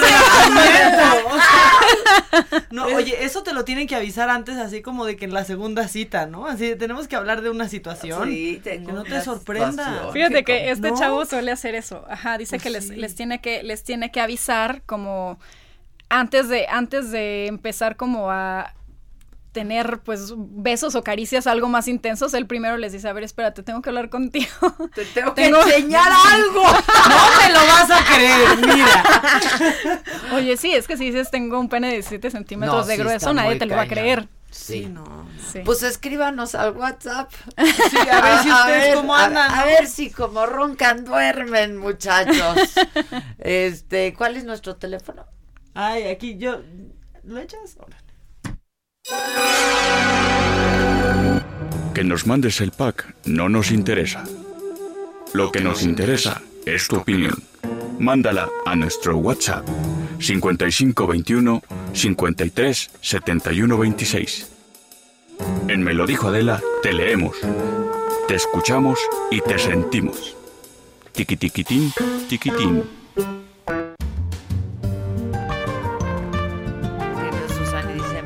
jefa, no es real lo del meme y me pone unos borre- no es real lo del borrego, es meme. que no. No. Oye, Betsy, tú tienes tu canal, ¿verdad? En YouTube, Tengo un canal en YouTube, sí. que estás estrenando hace no mucho, ¿o qué? Sí, apenas tengo más, más o menos tres meses con el Pero canal. que te ha ido increíble. Ahí va, ahí va, le, le está yendo bien. Sobre todo, ha- hago videos sobre. Yo soy sexóloga y hago videos sobre temas eh, de sexualidad, como este del tamaño del condón.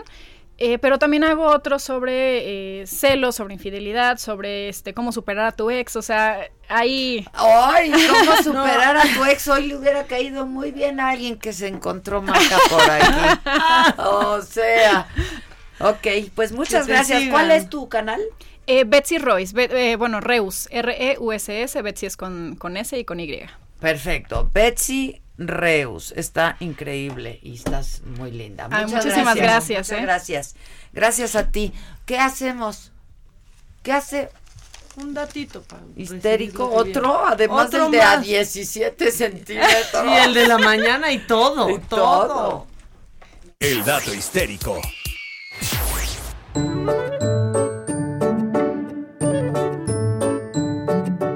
Existen tres tipos de lágrimas.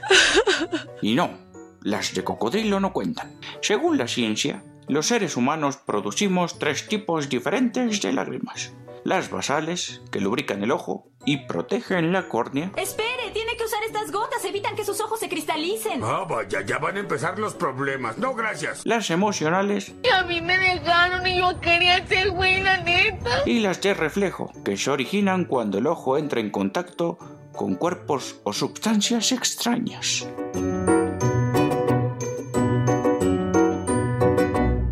Trapos Trendo.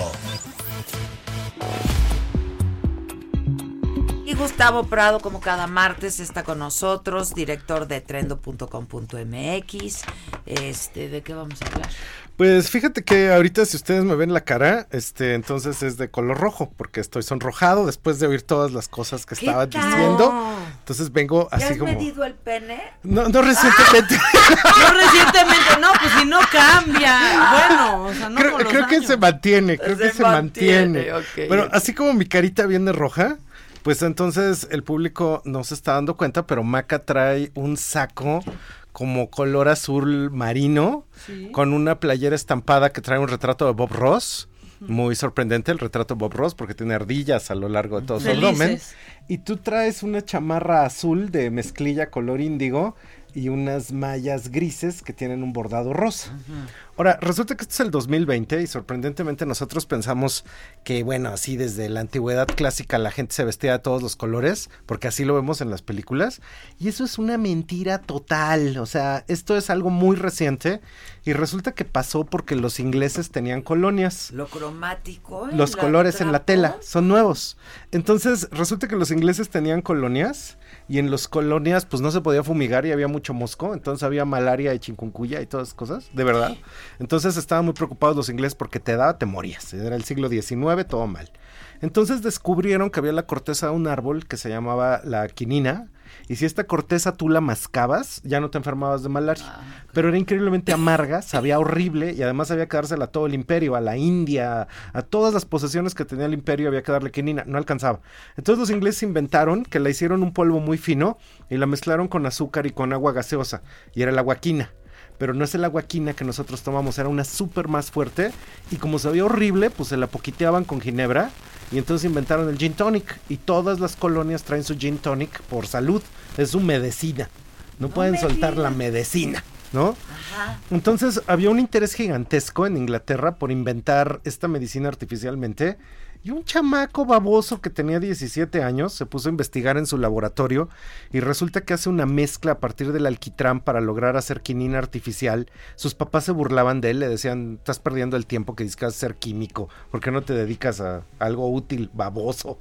Entonces está haciendo su experimento y le explota el matraz y entonces sale corriendo al jardín, los papás se están burlando de él porque el chavo salió como Barney, o sea, salió Morado, completamente morado el chavo. Entonces sus papás se están burlando de él y resulta que ese muchacho en 1860 y tantos inventó el color malva. Y este es el primer color artificial que se inventó en la historia del mundo. Antes de esto la moda elegante y todo era blanca. O si tenías lana negra, pues negra. O fibras color lino, etcétera. No existía el color. Solo la gente, solo la gente ultra rica tenía colores. Y este señor Perkin inventó en 1856 el violeta de Perkin. Y a partir de ahí se aventó el verde, el violeta, el negro, el, lo- el amaranto, el escarlata, el naranja, el amarillo de quinolina, el negro, las ace- los verdes, todos los colores que existen ahora los inventó él. Y él era el hombre más rico del siglo XIX. Porque la revolución industrial producía textiles y este señor les puso color. De hecho, es el mismo color que ahorita vamos a la tlapalería, no sé si ustedes se acuerdan, y compras una pastilla que hierves en agua. Sí, claro. Y es, Anilina. es anilina, son las anilinas, él inventó claro. las anilinas. Entonces, resulta que a él se le consideraba en el siglo XIX como el máximo innovador. Edi- Edison fue y le hizo un homenaje. O sea, ahora hablamos de Zuckerberg o hablamos de Steve Jobs, pero este en el siglo XIX era el más grande científico porque él nos dio el color. Inventó Entonces, el color. a partir de ese momento hay tendencias de color, porque entonces a partir de ese momento la gente habla de qué color viene. Resulta que ahorita ya viene la fecha, porque esto pasa así como de diciembre, es uno de los grandes momentos, uno está cortando el pavo y además sorprendido con los colores. Que vienen la próxima. El color de la próxima temporada. Pero es que de hecho Pantone, que es la compañía más grande de predicción de tendencias de color en el planeta Tierra, Pantone cada año, desde el año 2000, saca su color del año. Entonces resulta que tú ibas viendo las gamas cromáticas. La última que sacaron fue este que se llamó Living Coral, que es como un color así como entre rosita y rojito, sí, sí. que de hecho ha empezado a aparecer por todos lados en interiorismo, ¿no? Y resulta que a partir de que ellos hacen de esto... moda el coral, ¿no? Está súper de moda porque ellos detectan en la cultura y en todos lados qué colores vienen y a partir de eso hacen su pronóstico. Ahora, resulta que sorprendentemente para toda la gente, las tendencias de color siguen un ciclo de 25 años. Y esos 25 años, de repente, es un círculo de colores que de repente, cuando pase la época morada, cambia todo y vuelve a empezar el círculo. Mm. Entonces, la última vez que hubo una época morada, ustedes se han de acordar que los emos traían jeans morados y pelo morado, y había Sí, computadoras claro. moradas y aspiradoras Y moradas tenis. y tenis morados y todo era morado. Y Barney. Y Barney, y Barney. Y a partir de eso empieza el ciclo de color como en el año 2000. Luego siguen los colores encendidos, que si se acuerdan había jeans anaranjados, amarillos, verdes, Claro. así súper Tenías encendidos. toda tu colección de colores. Y luego siguieron estampados de color muy fuerte, o sea, como todo muy contrastante, como así como estropeame la retina. Después siguen colores pasteles, colores tierra y blanco y negro. Y una vez más vuelve el ciclo morado. ¿Y estamos en ese? Ahorita resulta que en el año 2018 Pantone lanzó el ultravioleta y ahí volvió a empezar el ciclo dorado, el ciclo morado, Morado. el ciclo morado y a partir de ese ciclo morado ahorita vamos hacia colores muy encendidos que son los colores del año 2020. 20. Las principales cadenas de pintura del planeta pues son las más interesadas en sacar esto. Entonces, el líder de ventas en México de pinturas acaba de sacar el color herbal ¿Quién que es ellos el líder? Comex. Ah, Entonces, de pinturas de... Ajá, ajá. ellos proponen que es un color verde, como color hierba, que este es el color del año 2020. Está bonito, ¿eh? Es bonito, pero resulta que al mismo tiempo todas las demás compañías también están lanzando sus propios pronósticos. Y dentro de esos pronósticos, estos son los tonos que están proponiendo compañías planetarias de pintura para todo el año 2020. Un verde como... Es que no es aqua. No, no, No. es como un verde profundo. seco. Es como Sí, un verde bilis, así se llamaba antes, como un verde seco en las paredes. Un rosita, este es súper importante el rosita, porque resulta que ya llevamos varios años que el color de los millennials es el rosa. Y un amarillo para la generación Z y un profundo azul oscuro Ah, para las paredes. acabo de usar en mis paredes. Me encanta. Es así como el saco, el color de tu saco en la pared. Sí, y pareciera que es lúgubre, pero en realidad es muy bonito. No, está ¿no? muy bonito. De hecho, la gente que investiga color dice que el momento en el que alguien pinta una casa así de blanco sobre blanco es que básicamente no entiende el color y que le falta como una cultura de poder entender y vivir con el color estridente, con el color profundo y con el color fuerte. Me acuerdo mucho de la Casa Blanca de Peña Nieto, que en algún momento leí una nota de que era una casa sin libros, pero también era una casa sin color. Sin color. Era de esas casas raras que tienen alfombras blancas, sofás blancos, paredes blancas, cuadros blancos y que básicamente no O entienden una cosa compleja. Sí, pero se van por un minimalismo como plain. Básico. Este señor que está aquí es un señor que se llama David Cha. Y por supuesto este señor a nadie le importa y a nadie le interesa, pero resulta que ese señor trabaja prediciendo color para Pantone. Y él es el que hace los estudios, viaja por todo el mundo, está viendo qué se usa en arquitectura y entonces cada año él es el que prepara cuál es el color del año. A partir de lo que estábamos viendo de los colores anteriores, resulta que ha habido paletas que están como hacia lo cálido y hacia lo frío durante todo el siglo XXI. Pero, ¿cuál falta ahí, Adela? ¿Cuál seguiría aquí? ¿Cuál es el del 2020? ¿Cuál te falta? ¿Cuál nunca se repite? Pues resulta que hay muchos anaranjados muy parecidos, hay muchos verdes muy parecidos en 2010, en 2003, en 2017, pero el único que no se ha repetido en el siglo XXI son los tonos de amarillo. Entonces el Ah, pronóstico sí. trendo es que en el año 2020 Pantone va a, estar el sacar amarillo. algo amarillo cercano al cempasúchitl, porque de hecho todas las compañías de color están sacando, por ejemplo, en brasieres, vienen colores súper encendidos, súper alegres. Y una cosa que está pasando es que como las compañías saben el gran ciclo de color de 25 años, las industrias químicas preparan esos colores para los siguientes años. Las industrias de moda eligen esas telas y nosotros como consumidores creemos que pues ay traemos el azul de la temporada, cuando en realidad lo que estamos haciendo es que cumplimos una profecía autocumplida de las industrias del color, que son industrias gigantescas y que saben que el 90% de la decisión de comprar algo tiene que ver con qué color nos guste. Claro, sin duda. Está padrísimo eso. O sea, tú no compras hasta una botella de agua por ser de... ¿Te acuerdas el otro día que vimos una lata de refresco negra? Que te dije, ni siquiera, le dije a Adela, ni siquiera me gusta este, pero ve la lata, está padrísima. La ¿Te acuerdas quiero. de la lata negra de refresco? Ajá. Que la, la una quisimos. lata de- Negra mate. De un refresco. Entonces, de nuestras decisiones de compra siempre tienen que ver con los colores y sorprendentemente las cosas muy caras nos dan miedo de arriesgarle y si se fija uno los coches son por- como todos el- blanco, negro, café, este, plata y gris, o sea, no tienen color. Y las casas también la gente es muy conservadora en cómo pinta su casa, la fachada, porque por dentro sí le das así nivel casa de las flores con los colores más ¿Ya encendidos viste que la puedas. nueva serie? Sí, La fui muy defraudado, fui muy ¿Sí? defraudado. Sí. Yo no me no gustó. a. A mí también me quedaron a deber. A mí también. Pero bueno, pues ese es el asunto. Entonces, hagamos nuestros pronósticos de color. Hay que arriesgarse con el color, Ay, Adela. sí, es porque que ese es el no síntoma de la negro, alegría. yo también. del- Yo siempre estoy vestido de negro. Sí, no porque sea yo po- posudo, sino porque soy gordito. Ay, Es que ay. ayuda muchísimo. Es que el negro y te ves muy ayuda elegante. mucho. A mí me encanta el negro. El negro es increíble. Entonces me ayuda a adelgazar. Sí, Entonces, si, si la gente que nos escucha quiere saber más, ahorita todo ¿A este fin de año están saliendo las tendencias de color de todas las compañías. Y yo estoy subiendo también a mi Diles página dónde. Tendencias de Color en trendo.mx en todas las redes sociales. Y subimos videos a YouTube que están muy divertidos. Entonces, ojalá los Todo puedan lo que haces. es Muchísimas divertido. gracias, Te extrañaba. ¿Eh? Sí, ya Gracias. te yo también las Gracias, extrañaba mucho. Muchas gracias, Gus. Oigan, es que tengo en la línea telefónica a un nuestro reportero del Heraldo, este Alan Rodríguez está en el Estado de México con esta caravana de transportistas. A ver qué está pasando, Alan. Hola Adela, muy buenos días. Quiero comentarte que los integrantes de la Alianza Mexicana de Organización de Transportistas ACE ha iniciado en estos momentos su caravana con rumbo hacia la Ciudad de México. Ellos estarán, eh, se mantuvieron aproximadamente una hora bloqueando la caseta de cuota Ecatepec Pirámides, únicamente permitiendo el acceso de una de las casetas para circular con dirección hacia la Ciudad de México. Pues bueno, en estos momentos nos han indicado que va a iniciar su avance con rumbo hacia la autopista México-Pachuca para después tomar dirección hacia la zona de Indios Verdes.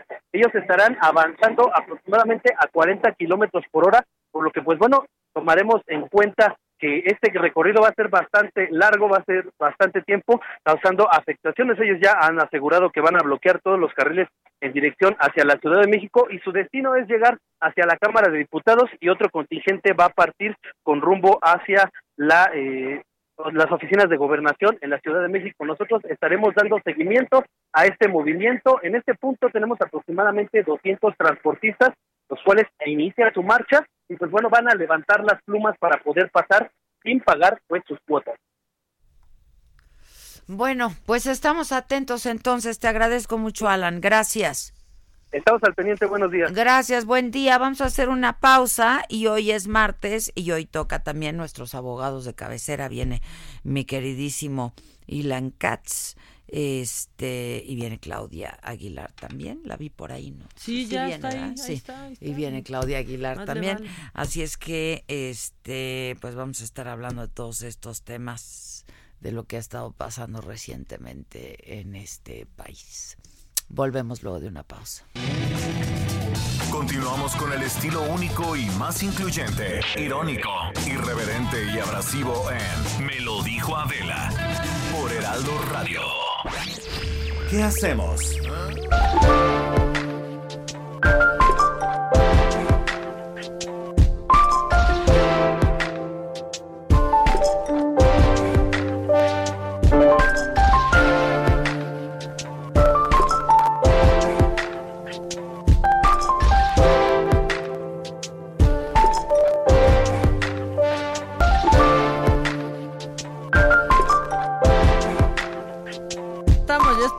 Regreso. Es mi día favorito de la semana fuertemente, ¿eh? La verdad, los martes, porque vienen los abogados a los que algún día les he de pedir algún favor, yo creo, ¿no? Es la mentira más Maca. bonita Que nos han dicho en mucho tiempo. mucho tiempo. Ah, Sí. pero Yo no ya las mentira, extrañaba, la verdad. Pues es que, o sea, la abogada no vino. No, No ¿cuán- vine, O sea, dos semanas seguidas. ¿qué Una pasó? por meramente, las dos por trabajo. O sea, está- estás viendo a otras personas y no nos has dicho, Claudia, personas. y no lo sabemos. Y siento mi corazón que se den. Es que tuviste se apachurra. Tuve una audiencia y pues estuviste fuera. Y luego estuve fuera. No, así no se puede. Me disculpo. Y luego a ti no te vimos la semana pasada, pero entró por teléfono. ¿eh? Y Ah, no me dijiste que eso se podía. Yo hubiera podido entrar por teléfono. Pero, pero no estabas. Pero hubiera podido entrar por teléfono. Sí. No, oigan, ya no quería yo armar aquí una controversia. Ya no podemos con más controversia. No vamos a tener más controversias porque surgen una por segundo. Exactamente. Ya está ¿No? aquí Adela en camino. Entonces, Me si quieren, miren, ustedes empiecen a plantear de qué vamos a hablar hoy. Pues habíamos platicado, mi querido Ilan y yo, que era buen momento para abordar el tema de las acciones de inconstitucionalidad que finalmente tuvieron oportunidad de presentar en contra de la famosísima ley Bonilla. Nos hicimos virales aquí, ¿vieron lo que Sí, pasó? lo de que Con el- Lozano. el desaire, el Sí. famoso desaire de Lozano. De Lozano, Pero qué bien lo hizo, ¿eh? la verdad es que yo no le quiero caer mal a este señor nunca. No, le echó unos ojos, pero unos ojos de pistola. Sí, sí, sí, sí. Sí se viralizó. Es que además ese día Jaime Bonilla se pasó. Fue cuando vino a decir mentiras y a traer copias certificadas de una convocatoria que había quedado sin efectos y revocada por el INE.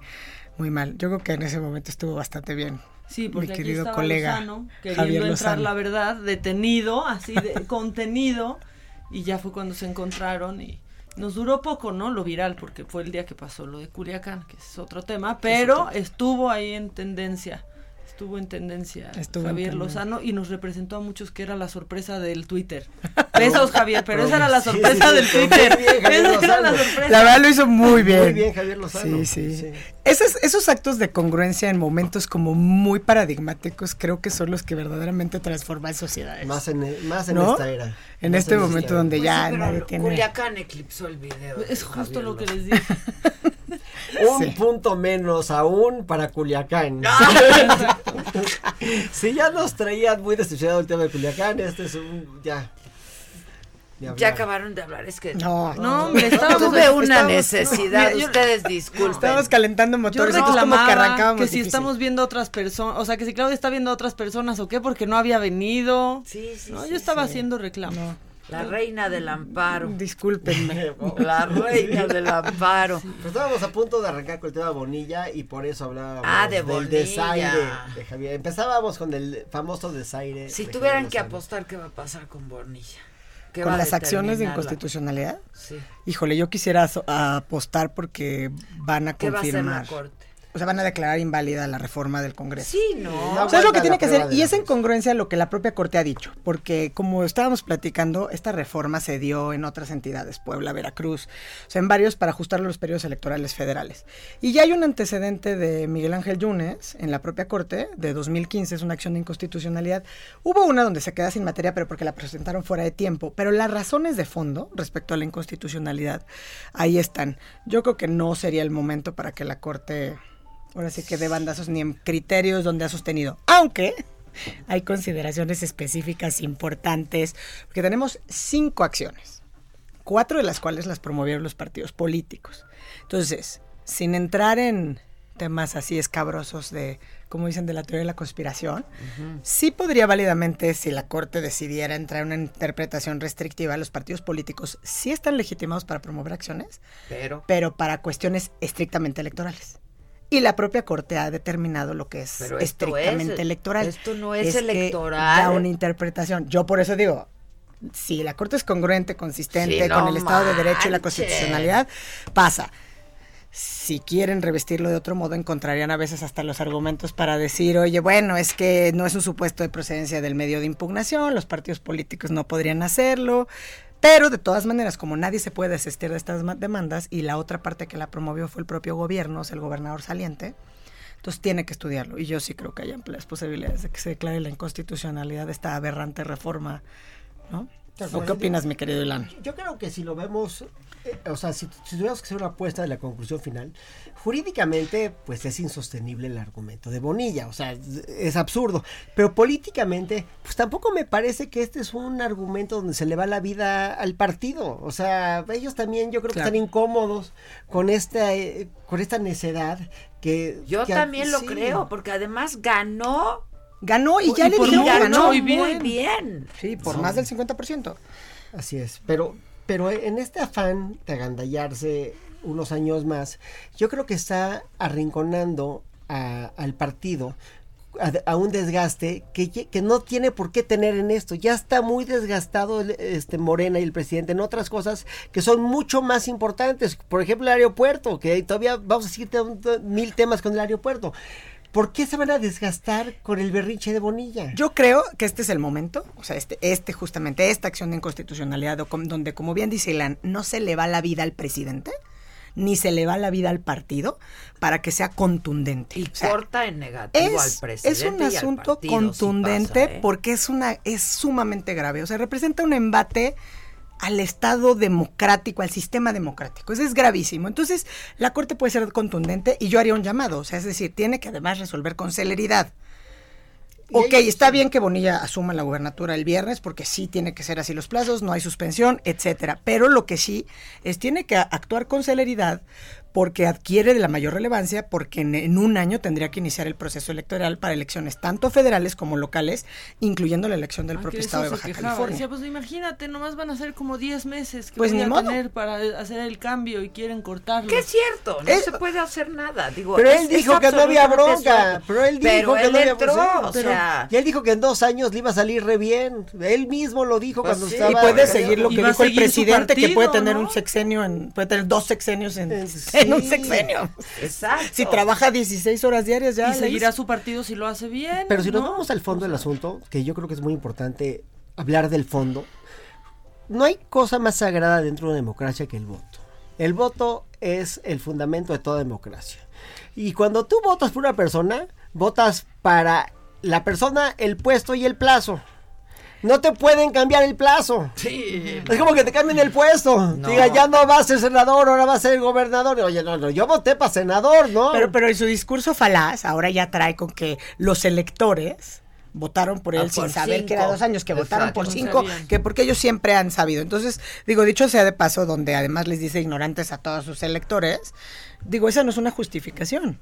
O sea, al final del día fueron dos años, es justamente para lograr, a lo mejor él hasta justifica diciendo que va a haber más gastos, pero justamente era para empatarlo con la elección federal, para que eventualmente los gastos en un mundo ideal disminuyan, de alguna manera. Pero aparte así ¿no? pasó en todos lados. Así pasó en Puebla, así pasó en Veracruz. Michoacán. Y así pasó creo que en Michoacán y así vamos a tener que ir haciendo. Ahora, lo que pasa es que sí, Sí la- pasó en en el Puebla. 21, en Puebla. Claro. Claro.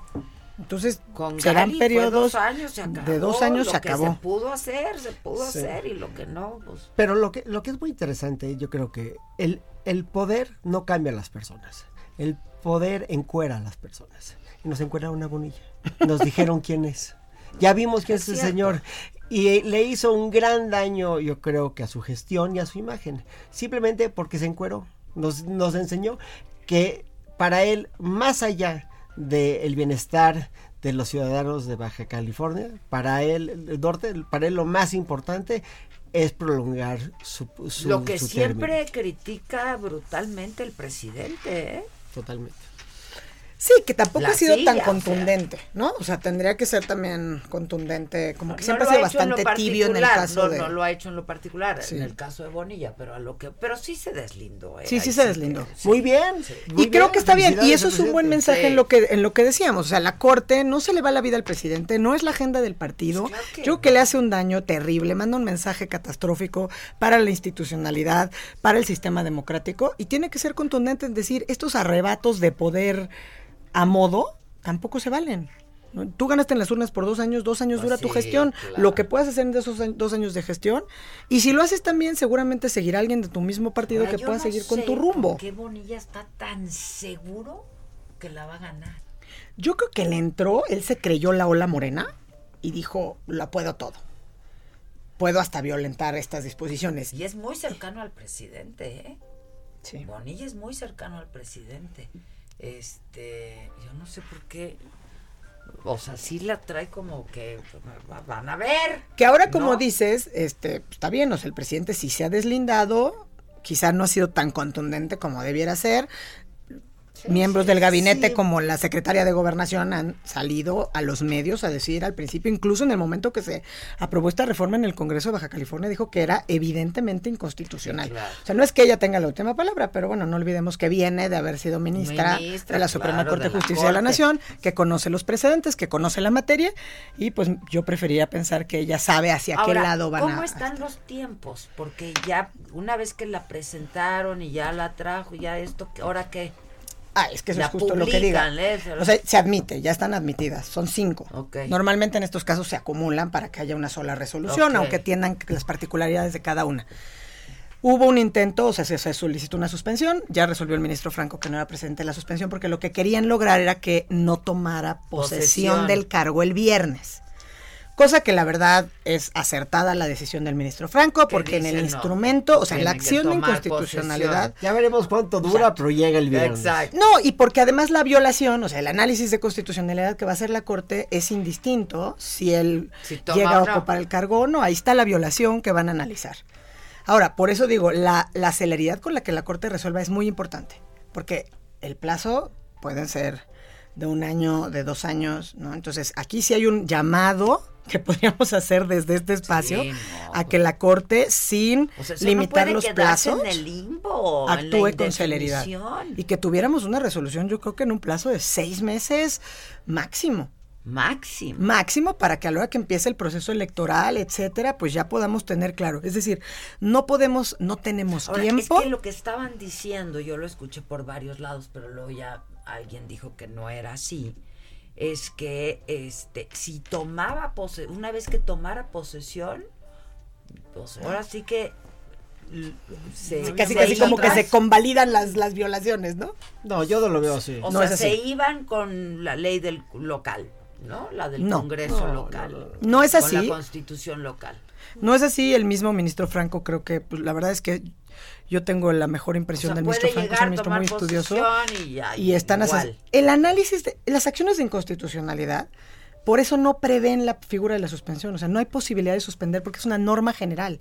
Y el análisis, por decirlo más coloquialmente, no tan coloquial como diría Ilan, haces un análisis, es un contraste. A ver, esto dice la Constitución Federal y qué dice la norma, ¿no? Entonces, nada más, si no son compatibles, expulsas del sistema La aquellas norma. cuestiones, la norma completa, con efectos generales, si se alcanza la mayoría calificada de ocho votos, que ese sí es el punto importante. O sea, para que se expulse esta norma, se necesitan ocho votos. Y nos acordamos que ahorita tenemos diez ministros.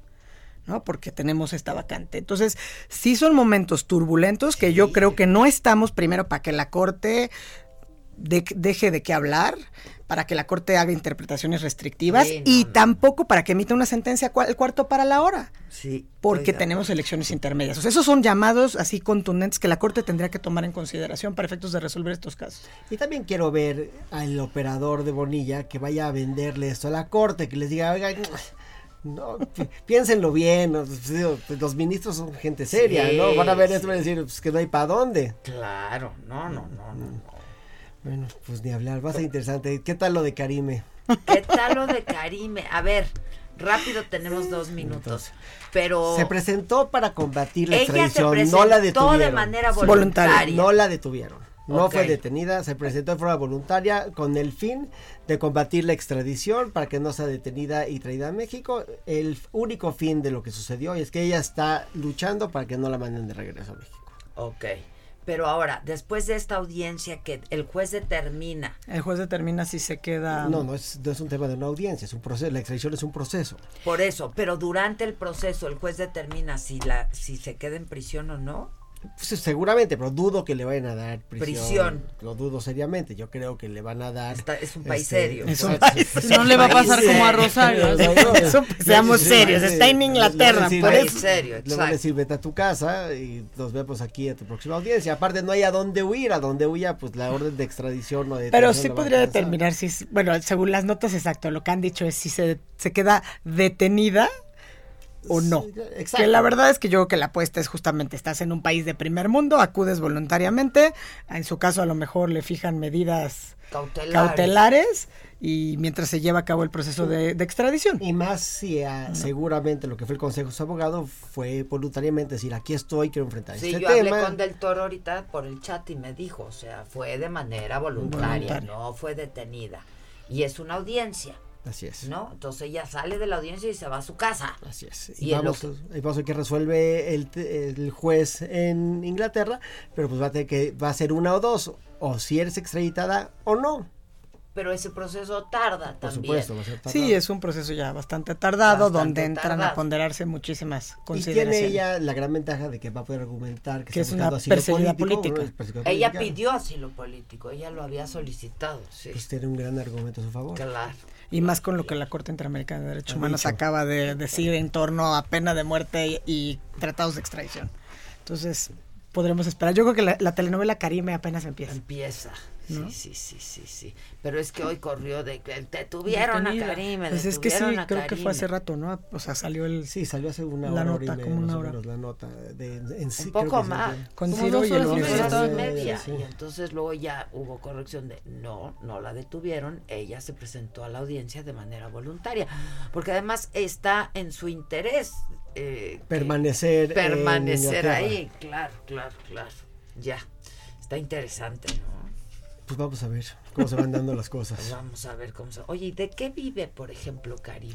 ¿Les congelaron? De sus rentas. De sus rentitas, eso iba a decir yo también. Eh, yo, suponiendo, sin conceder, que hayan robado millones y millones y millones de pesos, me imagino que tienen su guardadito Eso está para, ahí. sí, para, para vivir eso. Suponiendo, en una, en una simple suposición, lo que sí es que no me imagino, si ese no es el caso, pues de qué puede vivir una persona en la ciudad más cara del Del mundo. mundo, ¿no? sí, está cañón. está ca- Y con sus tres hijos y que van a la escuela, y etcétera, etcétera. Ok. Bueno, pues gracias. Los vemos el próximo martes. Nos vemos el martes. Hay mucha gracias. materia. Hay mucha materia. Siempre hay materia. Mi frase del día. La antifrase de la micha dice, a veces conoces a algunas personas y te das cuenta que quieres pasar el resto de tu vida sin ellas. Híjole, últimamente me ha pasado mucho eso. Sí pasa, Me pasa, uno. pasa.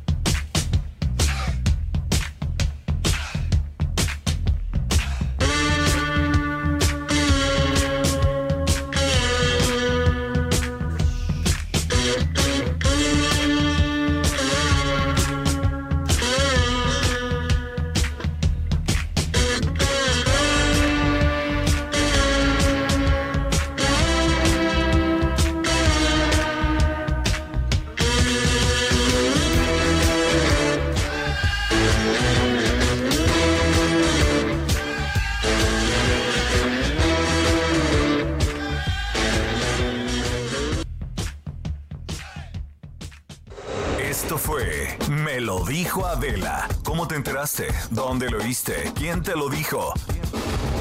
Me lo dijo Adela por Heraldo Radio, donde la H suena y ahora también se escucha.